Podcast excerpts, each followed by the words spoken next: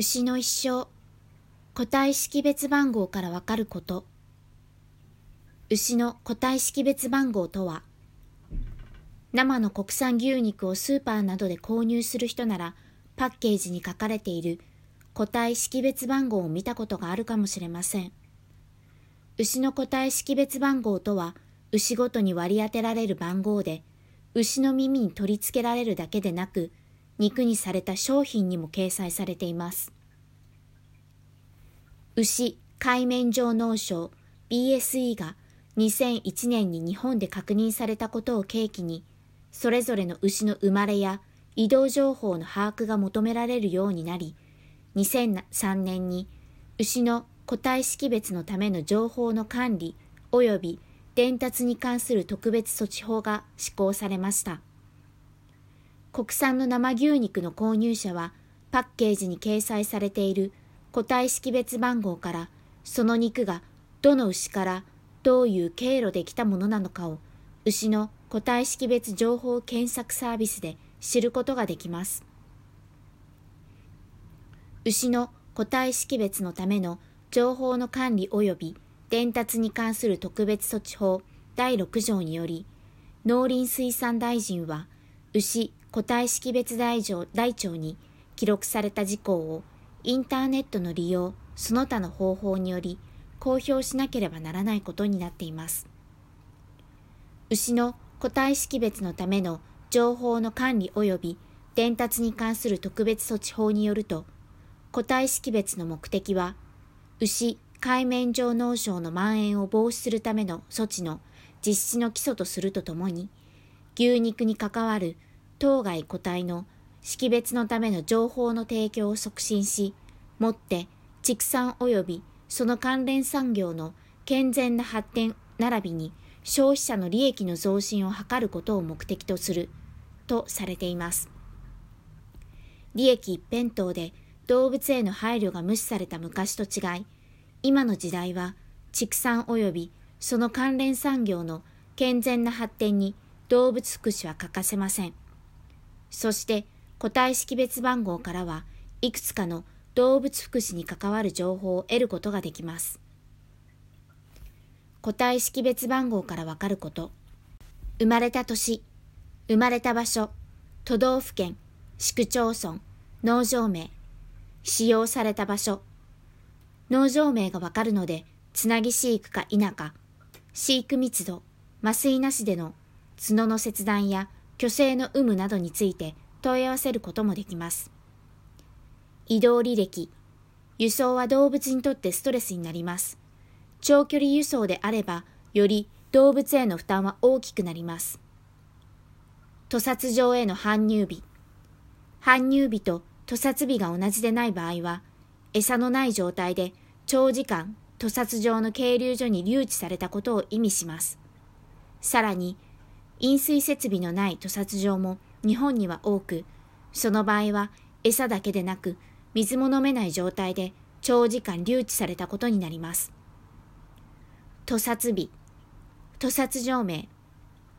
屠殺場名がわかるので、飲水設備があるかどうか、どのような状態で係留されているか、短すぎる紐で係留したりしていないか、牛の移動に暴力的な方法を用いていないかどうかを問い合わせて確認することも可能です。生の国産牛肉を購入される方は、牛の個体識別情報検索サービスを利用して、これらの情報をチェックしてみてください。刻まれてきれいなトレイに整然と並べられた商品からは想像するのが難しいことですが、牛は牛肉である前に私たちと同じように感受性があり、配慮されるべき命だったのです。個体識別番号からわかる牛の一生。写真の2頭はホルスタイン種のオスです。ホルスタイン種のメスは乳用として飼育されますが、オスの場合は肉用として飼育されます。右の牛は3月生まれ、右の牛より少し大きく見える左の牛は同年2月に生まれました。写真の頃は右の牛が生後3ヶ月、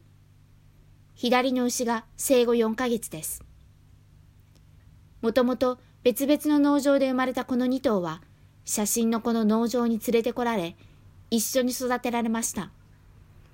この後でまた別の農場へ一緒に移動させられるのですが、左の牛は移動後に死亡してしまいます。8ヶ月の短い一生でした。右の牛は生後2年2ヶ月で約 600km 離れた屠殺場に7時間かけて運ばれ、屠殺されました。こちらの牛は和牛の牛です。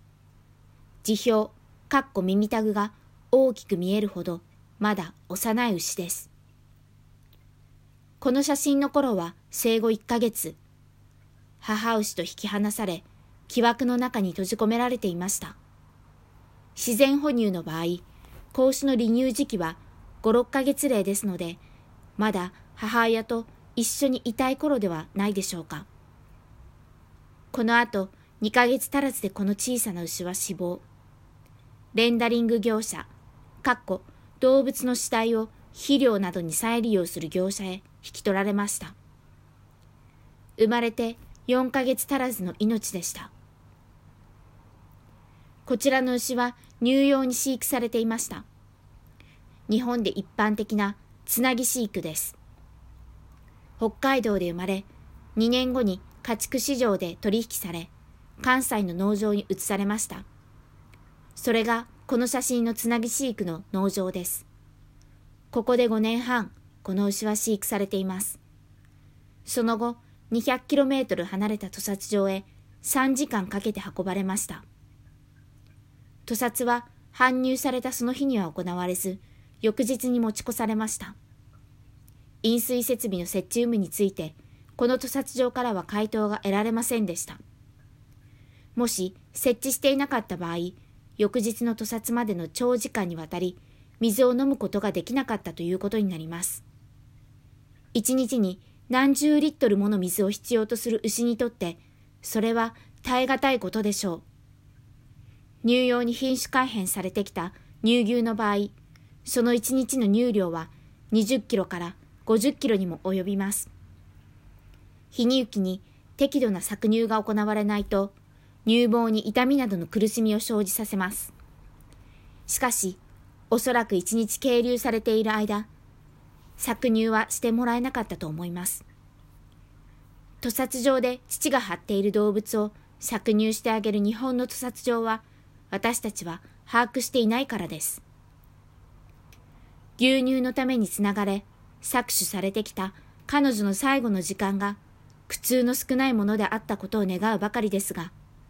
肉用牛と違い、廃牛と呼ばれ、その体が加工食品やくず肉として安い価格で取引されるのが乳牛です。翌日の屠殺を待つまでの間、彼女に適切な配慮が行われた可能性が低いことを思うと、胸が痛みます。こちらも乳用に飼育されていた牛です。生まれてから5年7ヶ月で屠殺場へ運ばれました。この牛は他の農場に移動することなく、ずっと写真のこの農場で過ごすことができました。ここはフリーストールの農場で繋がれてもいませんでした。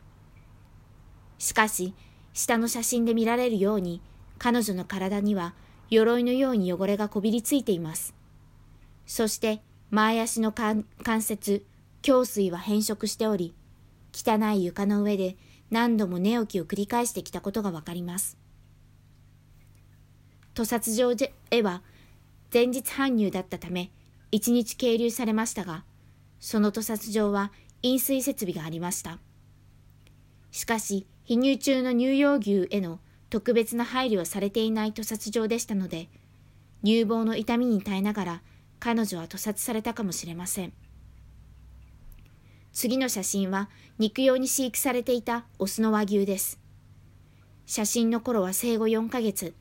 狭い囲いの中で飼育されていました。この牛はこの農場で4ヶ月過ごしています。2軒4つの農場間を移動し、生まれてから2年3ヶ月で屠殺されています。屠殺場へは前日搬入されていますが、飲水設備の設置有無については回答を得られなかったため不明です。夏に屠殺されているので、飲水の設置がなかった場合、激しい喉の渇きに耐えて屠殺されたということになります。この牛も肉用に飼育されていたオスの和牛です。生まれた農場で4ヶ月飼育され、家畜市場で取引され、同じ県内の2つ目の農場へ移動させられました。写真は2つ目の農場で飼育されている生後5ヶ月頃です。ここでは狭い囲いの中で嘆外されました。この狭い囲いの中で4ヶ月過ごし、この後 500km 離れた3つ目の農場へ6時間かけて運ばれます。